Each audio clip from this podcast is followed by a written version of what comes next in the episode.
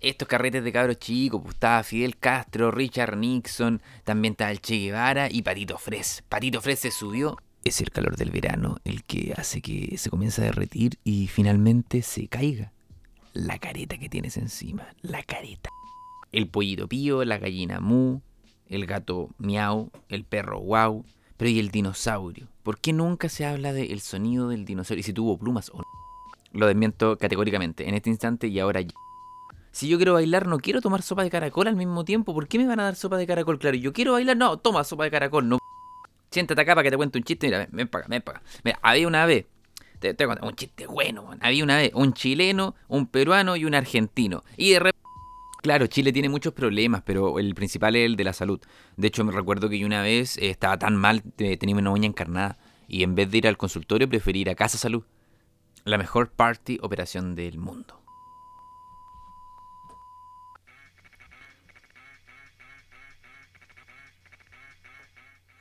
Último, último, último, último y nos vamos. Este es el último programa de Cae la Cortina y esto se acaba, no sigue más. No sigue más, papá, esto se acabó, esto ya no va más. Este es el último programa y con esto nos despedimos.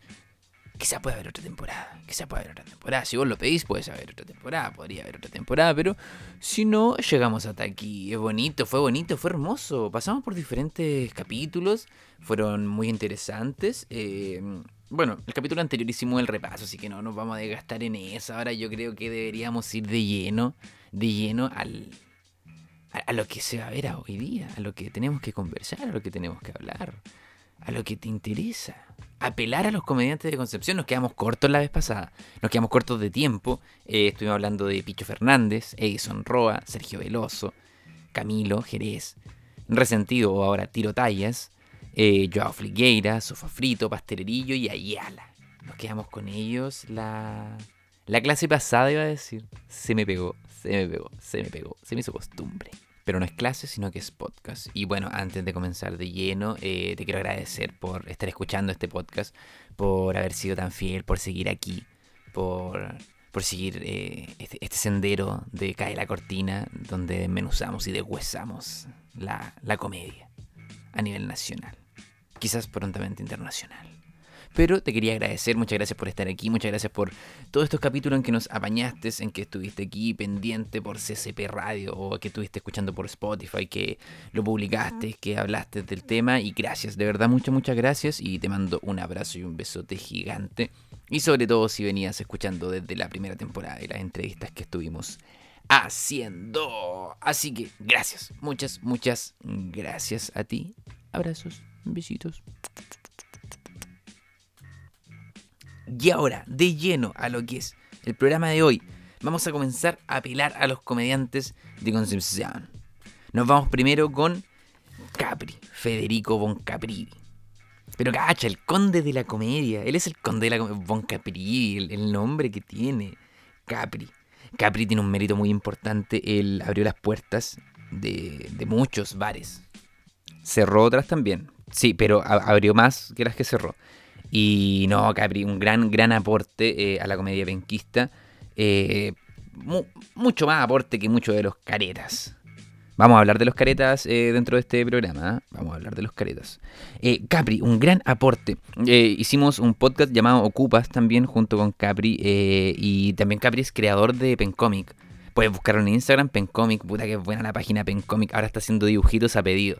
Oye, pero qué buenos dibujitos que se manda Pencomic, de verdad. Regional, bueno, talentoso, simpático y con un polerón. Es que tiene un polerón que. de- de siempre anda con el mismo polerón. Yo, la otra vez iba por la calle y, y no vi a Capri, vi su polerón caminando solo por la calle. El polerón de Capri tiene vida propia. De hecho, una vez ya estaba hastiado de, de Capri y me junté con el polerón. Solo con. Puta, que simpático el polerón. Muy simpático el polerón. Aunque sí, Capri también es simpático, pero el polerón lo supera. Es que el polerón es de, de Alemania. Alemania Oriental. Oriental, Alemania. Muy bueno, Capri. Ahora, bueno, está viviendo en Maryland, así que tam- está un poquito más retirado de lo que es la comedia de stand-up, pero sigue con su proyecto de Pencomic. Y ahí puedes buscar Pencomic. Puta que Bueno, Pencomic. Otro comediante que también está más retirado, eh, Belian. Belian, qué, bueno. Es que Belian tenía una habilidad natural del relato, pero espectacular. Aparte, era un tipo de. Era, no, no, o sea, sigue vivo, creo. No, no, no sé si, seguirá vivo. Eh, al menos ahora está en Broadway. Eh, gigante. Gigante, gigante. Pero es que lo que pasa es que Belian tenía un, tamaño. Belian medía como dos metros y algo. Delgado, alto, estiloso, multifacético, simpático. No, andaba bien Belian. Andaba bien. Actualmente residiendo en Broadway. Y de hecho, él hacía mucha junte con Florito de Mesa. Florito de Mesa también músico, cantante, la nueva diva pop del Gran Concepción. Yo participé en un, en un video musical de Florito de Mesa, nunca lo... Florerito, te, Florito al paredón. Así que Florerito, te cito en este instante para que me digas qué pasó con ese video. Yo participé, yo bailé, yo, yo, estuve ahí.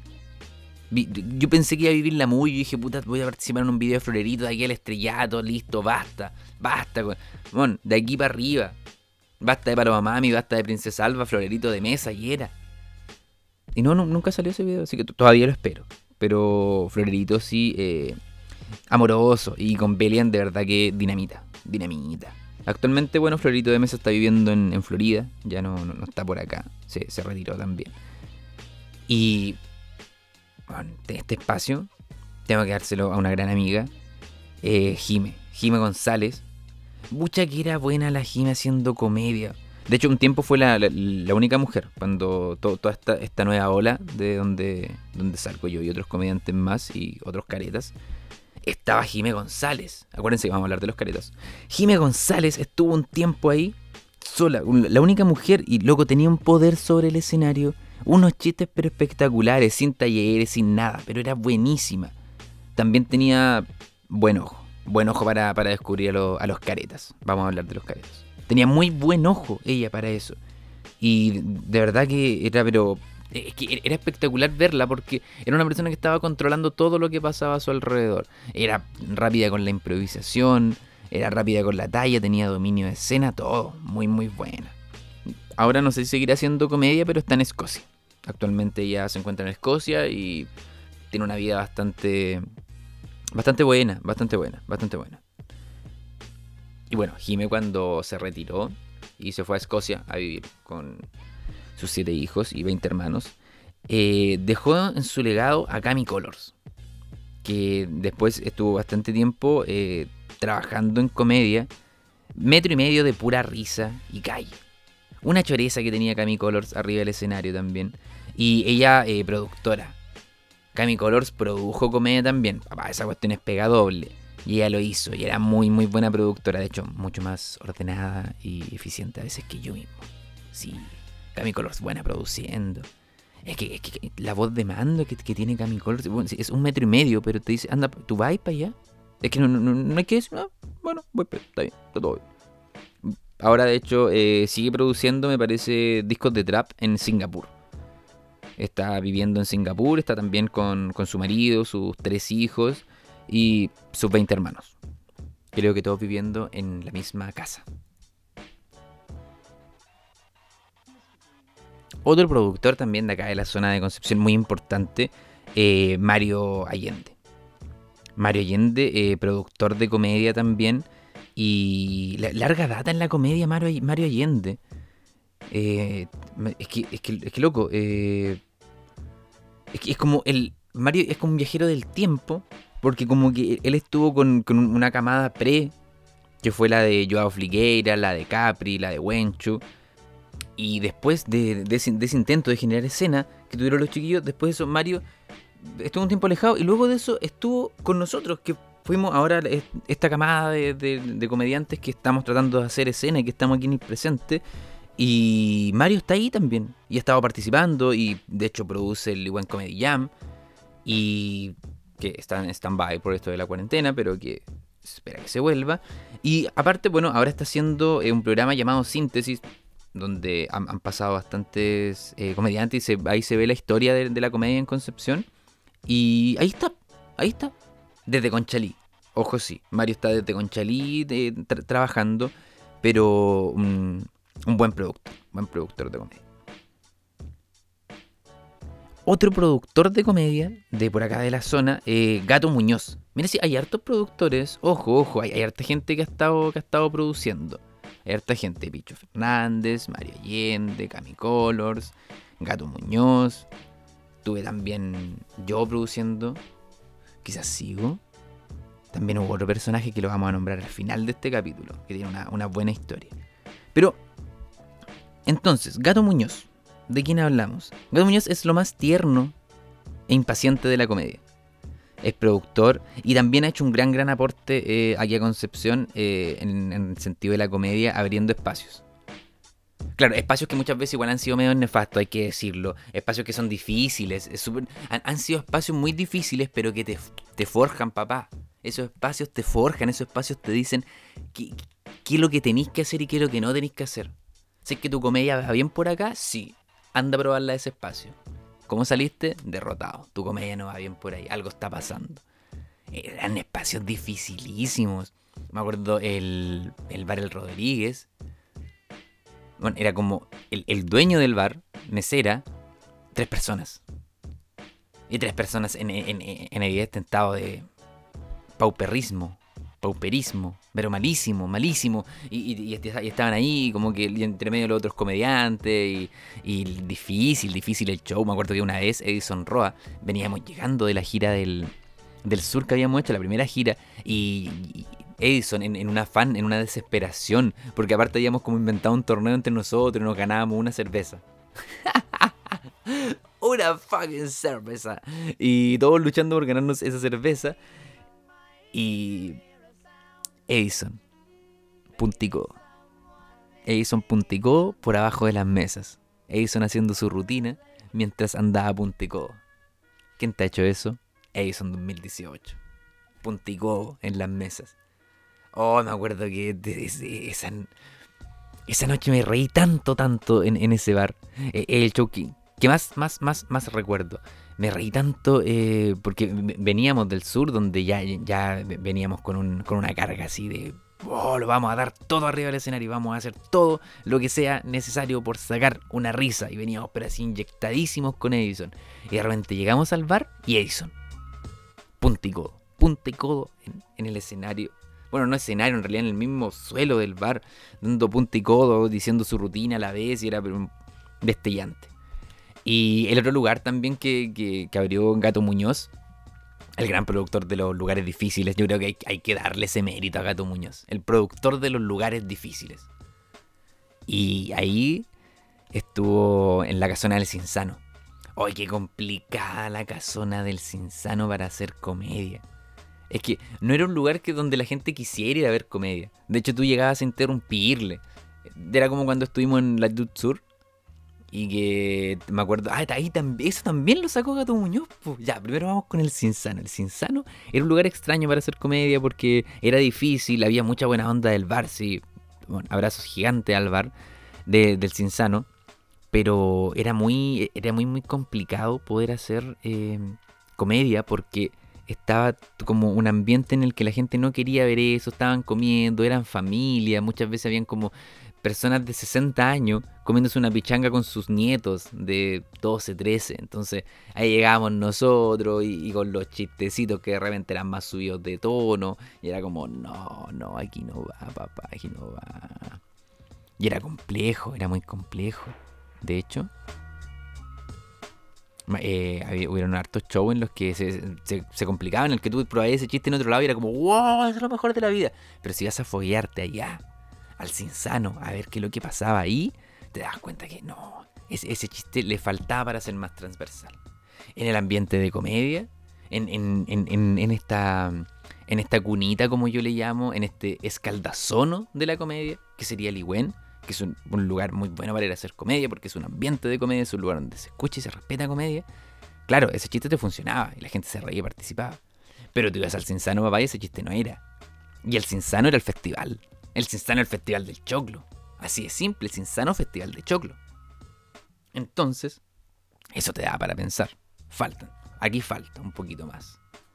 Otro lugar que también abrió Gato Muñoz eh, fue... Eh, y, esto es lo bonito, esto es lo bonito de, estos lugares así, que te dejan historias, que te dejan estos recuerdos de, de cosas que no resultaron y que son mucho mejores. Son mucho mejores muchas veces, sí hay que tener buenos shows, pero también de repente hay que tener complicaciones porque lo hace mucho más entretenido y te hace querer pelear con el público. A mí me gusta eso de que estoy haciendo la rutina y de repente, oh rayos, esto se está complicando, pásame los guantes. Papá, pásame los guantes de box que yo la peleo con este canguro. Peleando, canguro. Australia, ahí, ahí, dándole, dándole, pa, chiste, no funciona, otro chiste, no funciona, pa, tercer, sí funcionó, vamos, sigamos con ese chiste, ese chiste, ese chiste, improvisa y mete, pa, pa, pa, pa, pa, remate por arriba, callback, al running guard, dale, regla de tres, mete otro, improvisación, juega con esto, esto, pa, pa, pa, elefante en la habitación y todo, todo. ¿Para qué? Para sacarte la risa. Me encantan esos shows así, que hay que pelearlos, que hay que lucharlos para sacarte la risa. Porque ahí voy a estar, ahí voy a estar, pa, boxeando, boxeando de un lado para el otro, combos iban, combos venían, todo. Como por ejemplo en Latitud Sur. Latitud Sur yo llego, me paro, estaba yendo mal el show, yo estaba hosteando. Estaba complicadísimo el show, la gente no estaba escuchando. Era gente demasiada, demasiada, demasiado adinerada. Gente con muchos privilegios, gente, un, un público de Latitud Sur, buen público, dale. Buen público, pero para alguien que pudiera tener esos temas, no para nosotros que estamos lo más lejos de ese mundo. Entonces, claro, era muy complicado. Y los cabros estaban presentando y yo estaba hosteando. Y íbamos con el tercero y de repente yo digo, ya saben qué, esto no está resultando. Definitivamente esto no está resultando, esto no está yendo bien. Eh, pero aquí esto lo vamos a salvar. Porque hoy día nos vamos a ir bien. Así que ahora yo me voy a poner a improvisar de lo que ustedes quieran. Ustedes me dicen los temas que quieran escuchar y yo les improviso. Lo que ustedes quieran, démosle, démosle, démosle. Choro, choro, ¿y qué pasa? Choro, damos, yo, yo te improviso pesco el micrófono, voy, voy en una mesa. Señora, dígame un tema. ¡Pah! Micrófono en la cara la señora. La señora me mira hacia arriba, con sus ojos fijos, temerosa, y me dice: Deja vu de soda estéreo. Yo la quedo mirando a la señora y, con una pena por mí mismo. La gente, claro, los demás riéndose, funcionó. o sea, funcionó, sacó la risa todo. Y yo como, señora, no estoy haciendo karaoke. Y yo como, chuta, señora, no estoy haciendo karaoke. La señora pesca el micrófono y me dice, cállate y ándate para la casa entonces.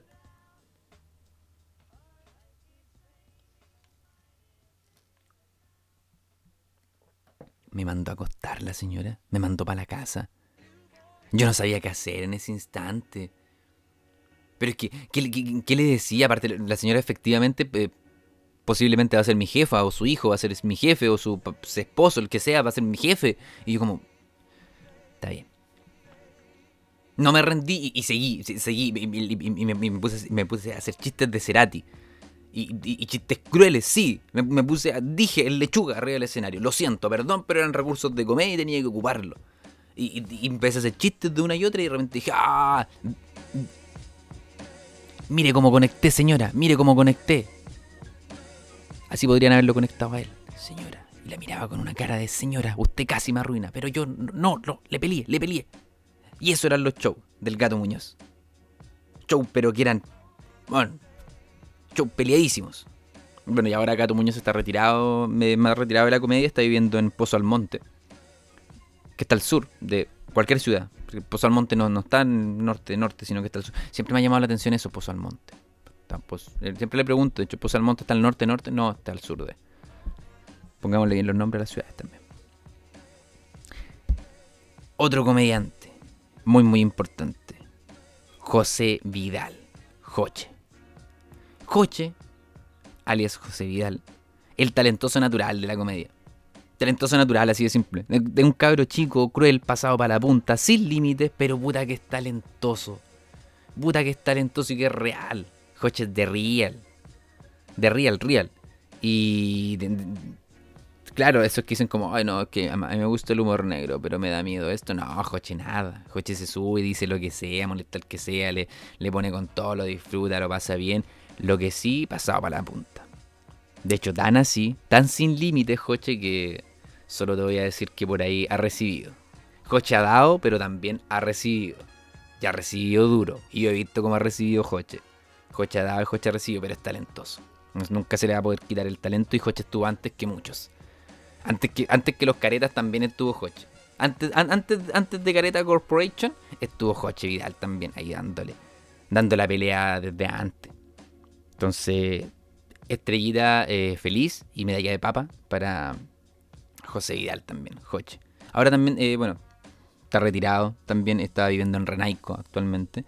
Y retirado de la comedia en un ambiente un poco más, más soul, más soul, soul, soul, soul. Tenemos también a otro comediante de Concepción, Parragués. Calmadito Parragués, quitadito de bulla Parragués, otaku Parragués. Buen champú. Le dura bastante, lo ocupa una vez a la semana, como buen otaku. Tiene un podcast eh, que se llama Si Tengo Netflix. Buen podcast, es que simpático el podcast. Livianito, no se da color, nada, suavecito. Tan distinto a los caretas. Parragués, bien Parragués. Me cae bien Parragués calmadito. Ah, quitadito de bulla.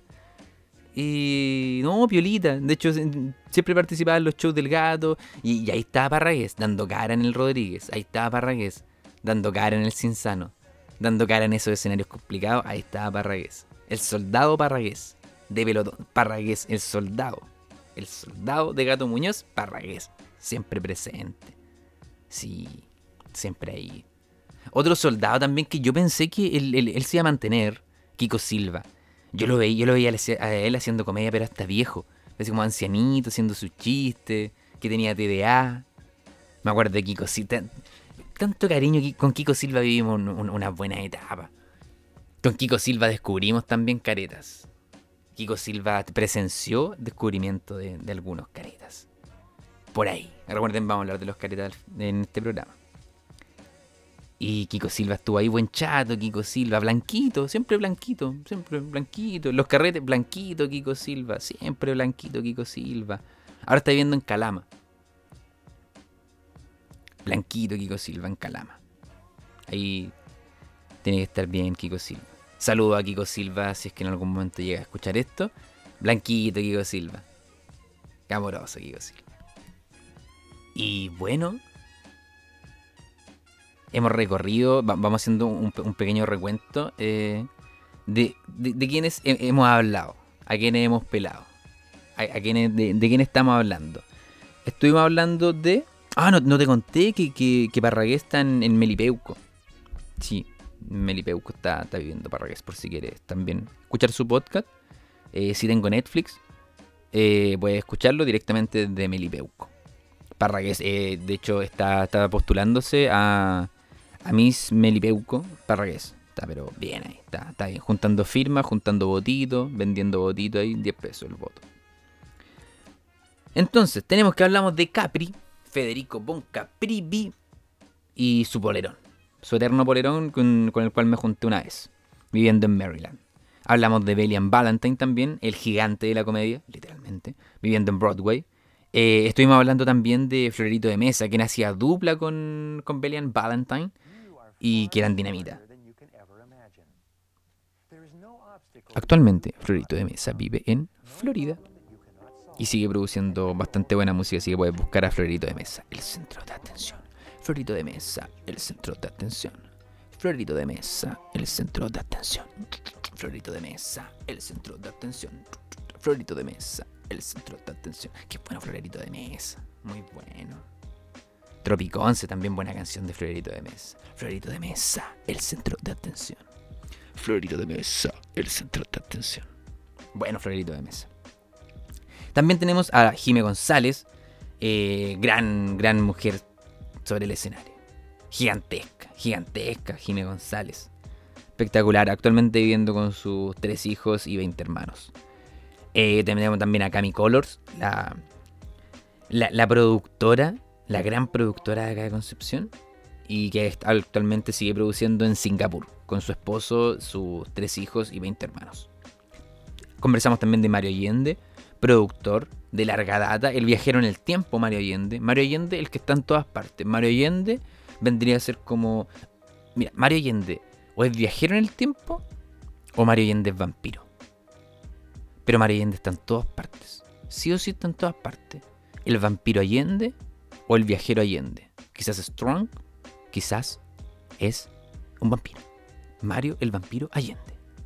También eh, estuvimos conversando de Gato Muñoz, productor también de, de, por acá de Concepción. Capri también estuvo produciendo, Picho también estuvo produciendo. Recordemos los productores de esta persona que te habla acá también ha estado produciendo comedia. Y, en sí, ¿por, ¿por qué destacar a los productores? Porque, claro, está la parte visible, que son los que, los que tú ves, los que te hacen reír, los que, los que se pegan el show y toda la cosa. Pero también hay una pega detrás para que ese show funcione, para que ese show esté ahí. El que hace el afiche, el que genera la difusión, el que se consigue el espacio, el que, esté, el que está preocupado detrás de que las cosas vayan funcionando, de que la luz, de que el sonido, de que el micrófono, de que aquí, que allá, que el orden de las mesas, que hablar con... Toda esa pega es gigante y por eso hay que eh, hay que tomarlo en cuenta también. Ahí estuvo Gato Muñoz dando cara en esa pega, Mario Allende dando cara, Cami Colors dando cara, eh, Picho Fernández dando cara, Federico Boncaprivi dando cara, dando cara. Y, a la vez haciendo comedia, que bueno, yo, igual, igual estuve ahí, dándole bueno, haciendo comedia y a la vez produciendo dejando las patitas en la calle para que, para que funcionara. Y eso es bonito. Eh, eso es lo bonito de la comedia. Eso es lo bonito de la colaboración, de la amistad. Sin caretas, sin caras. Que se te caiga la cara este verano. ¿De qué más hablamos? Estuvimos hablando también de, de Parragués, que, que participó con, con, Gato Muñoz en, esos shows tan recordados. También estuvimos hablando de, eh, de Joche Vidal, y Kiko Silva, también estuvimos hablando de Kiko Silva. Blanquito él, blanquito Kiko Silva. Y bueno, con, con Joche. Con Joche eh, también, ojo que se, vivieron también unos, unos shows por fuera de aquí de, la ciudad. Nosotros eh, íbamos harto a, las zonas campestres. Nos poníamos el, traje del hueso filomeno. Yo, yo me ponía mi, mi trajecito de El Rolo. Joche se ponía el, traje del Guaso Filomeno. Sergio Veloso el clavel. Pa. Show en los campos. Una ramada. Suelo de acerrín y nosotros contando chistes. Hoy aquí hay Uber. Silencio en el aula. Yo conocí a mi última polola por Tinder, decía José Vidal. Silencio en el aula. Silencio en todo el show tomates de la gente.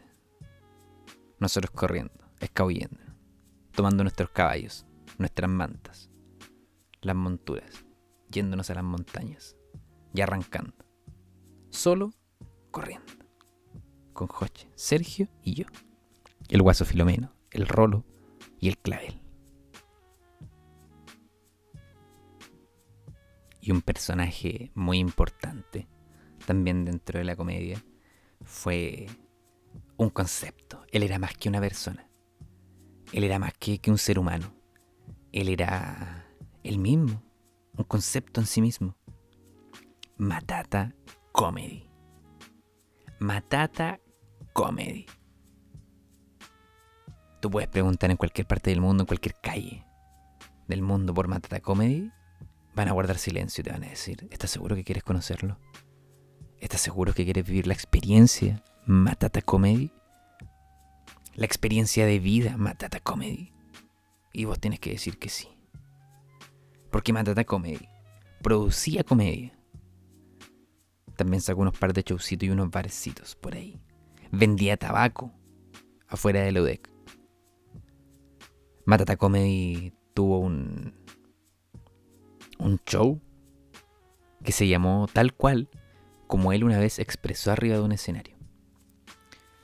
Estábamos haciendo un show en un barcito de por acá de Concepción, que está en la Plaza Perú. Club Pascal.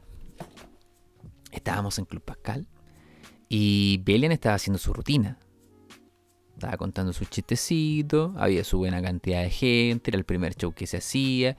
Íbamos nosotros eh, al gratín Sí, ¿para qué? Para que se pudiera abrir el bar, para que pudiera llegar gente y que el dueño del bar tuviera su entretención burguesa de, ver a estos payasos hacer reír y que pudiera decir, ya, ¿saben qué me parece? Quédense.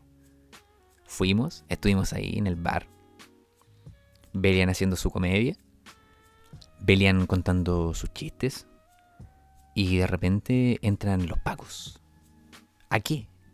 Te preguntarás tú. Nosotros miramos, dijimos, se vienen a, van a llegar a Belian, ¿Qué, pasó aquí? Y no. Llegaron donde un tipo que estaba de público a sacarlo. El tipo eh, puso resistencia. El tipo se, se, tiró al suelo, comenzó a gritar, comenzó a patalear, comenzó a andar punta y codo por abajo de las mesas. Era Edison Roa, parece en realidad. Era Edison. Y nunca lo vimos. Y bueno, era muy parecido a Edison entonces el tipo. No creo, no creo que haya sido Edison. No estaba esa noche Edison. Pero este tipo tenía una peluca.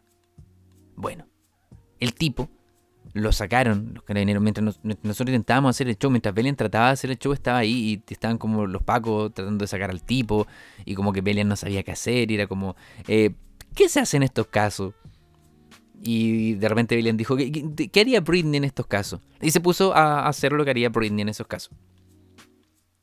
Se rapó arriba del escenario Belian, Valentine, gran, grande Belian se, rapó arriba del escenario. Bueno, y ahí estuvimos esperando el show mientras Belian se rapaba. Continuó así. Eh, todo muy raro, todo muy extraño. Después de eso, no me acuerdo quién le tocaba subir, pero estaba Picho, estaba Capri, estaba yo. Y seguimos haciendo el show. Bueno, el, tipo lo sacaron. Eh, tuvo el escándalo que, estuvo. Después de eso lo sacaron los pacos. Nosotros así como, ¿qué, se hace si están como los pacos así? Eh, está actuando y toda la cosa.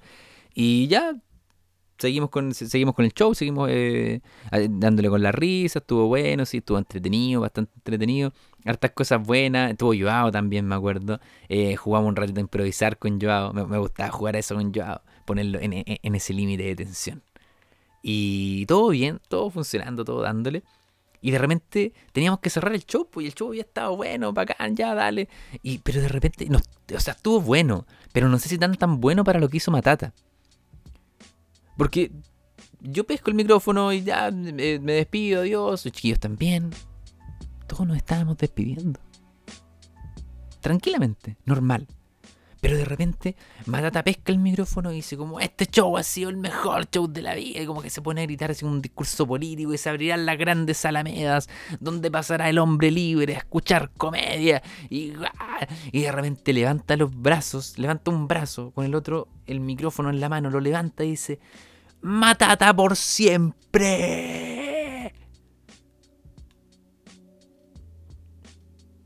Levantó los dos brazos y lo volvió a gritar. Matata por siempre.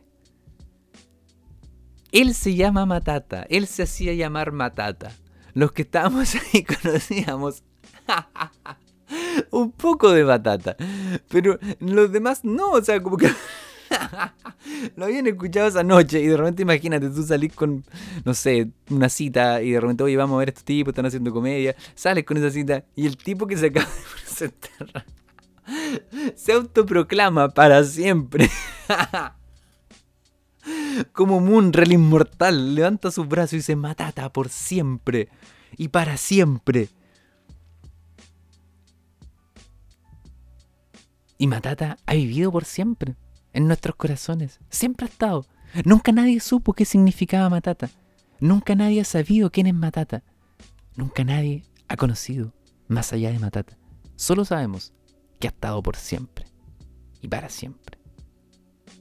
Se transformó en un concepto, un concepto de vida, un concepto de arte, un concepto de buen estar. Me equivoqué. Me equivoqué en la parte final de, es la peor, es la peor despedida de un capítulo. ¿Por qué lo hizo así? Estas son las palabras finales que van a escuchar y son las peores. Lo siento.